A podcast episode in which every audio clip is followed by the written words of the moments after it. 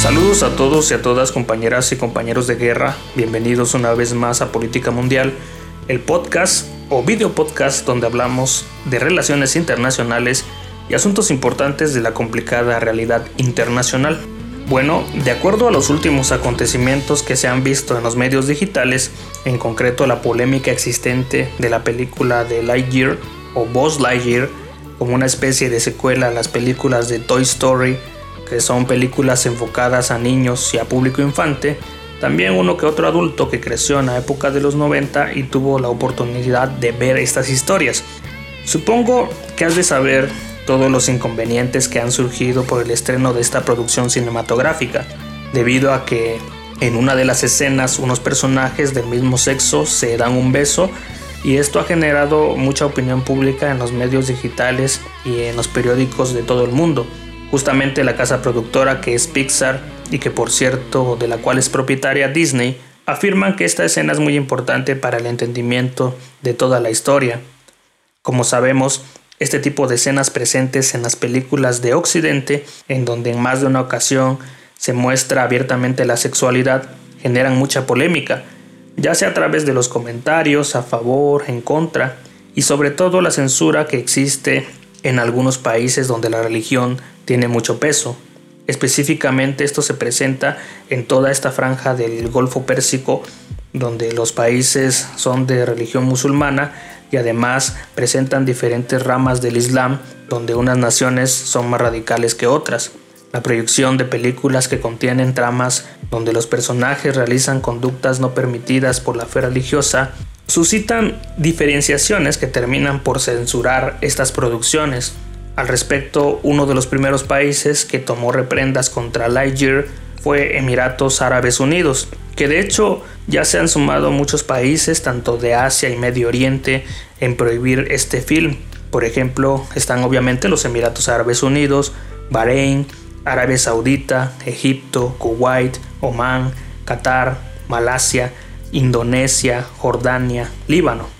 China en su caso pidió eliminar algunas escenas pero Disney se negó. Países donde la homosexualidad es tipificada como delito puede incluso costar la vida. Y en el caso de China, al menos en la fecha en la que estuve haciendo la investigación, si iba a permitir o no el estreno de esta película, iba a ser haciendo los cambios necesarios para el régimen. En efecto, China también las conductas que afecten contra la costumbre y los valores pues son mal vistos o no son permitidos. Sin embargo, el aprendizaje que podemos obtener de todo esto que está sucediendo, es decir, de lo que dicen los medios, de lo que dice la casa productora, Disney, más allá de eliminar o no esta escena, pues esta última afirma, como te he comentado, pues que no piensan cambiar nada. Por ejemplo, todo lo que engloba los rasgos culturales de países sobre todo de los países de Medio Oriente, donde la fe religiosa dicta las normas de vida, la conducta y el dogma, pues hace que la cultura se entienda de una manera distinta. Como sabemos, la cultura se puede entender y aprender a través de las experiencias humanas y de esas experiencias de cada nación, aunque sean de países de Medio Oriente, pues no son las mismas. Cada nación, como lo he repetido en mis episodios, tienen historias distintas al respecto y en el caso muy concreto de las películas de origen norteamericano, pues siempre se exaltan en estas producciones los valores occidentales, específicamente los ligados a Estados Unidos como el salvador del mundo, como el democrático y como una sociedad libre. Obviamente, eso también incluye las perspectivas de género, pero por otro lado, los países que tienen una notable diferencia con Estados Unidos en la fe religiosa, como es el caso de los países árabes musulmanes, el entendimiento de su cultura está encaminada a las tradiciones del desierto, las caravanas, los negocios, quizá el machismo que existe ahí, y es aquí donde los ideales de Oriente y Occidente pues se contrapuntean. Te decía que esta noticia es una buena forma de entender la cultura y los valores de Oriente para para aplicarlos en los tópicos referentes a la negociación internacional, tomando en cuenta de que a pesar de que la historia de la humanidad pues está delimitada tanto por la guerra, yo creo que los tiempos donde ha habido más o menos una relativa paz es donde nosotros podemos aprender la riqueza y el conocimiento. Desafortunadamente en su caso todo lo que está relacionado con la conducta humana, también con la cultura a veces, es un poco complicado de entender de aspectos tan particulares como las emociones, las perspectivas que conducen a diferentes formas de pensar y de racionar. Y es aquí que la cultura también, en este caso, pues a veces son evidentes diferentes formas de pensar e influir sobre la gente, como una especie de onda invisible que funciona de una forma muy particular donde se establecen diferentes tipos de interacciones, comunicaciones entre los participantes, entendimientos, etc. Aquí, por ejemplo, lo más complejo de entender entre Oriente y Occidente es precisamente los modos de pensar, incluso en el ámbito doméstico, los países, ya sea Estados Unidos, Emiratos Árabes, Arabia Saudita, etc.,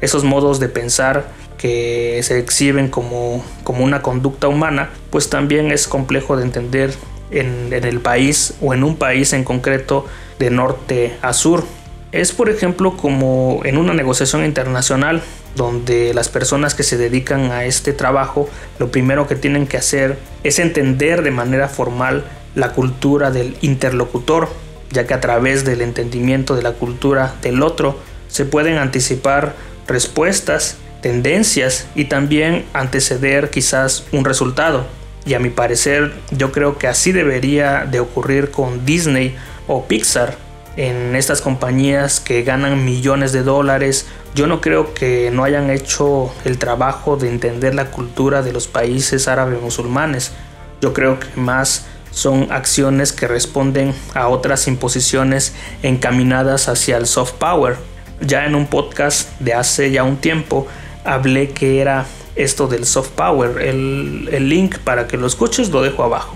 Es como si una decisión de estos países de censurar la película o ponerla en otra categoría, en el caso de los, de los países de Medio Oriente, fuese la punta de lanza para que estas compañías y los actores involucrados pues usen la controversia para ver que aún estas naciones pues viven en atrasos, son retrógrados en algunos casos, que no están abiertos a los cambios sociales internacionales. Yo aquí no quiero generar debate al respecto, solo ofrezco posibles respuestas sin caer en pronósticos. De hecho, hasta Estados Unidos en su historia aplicó la censura a las producciones cinematográficas en el siglo pasado, en donde se prohibían, por ejemplo, escenas que involucraban hombres y mujeres en algo tan común y corriente como un beso prolongado. Pero en fin, creo que esa es otra historia. Espero te haya gustado un poquito esta, esta charla. Te suscribas, me dejes un comentario y nos vemos en el siguiente episodio.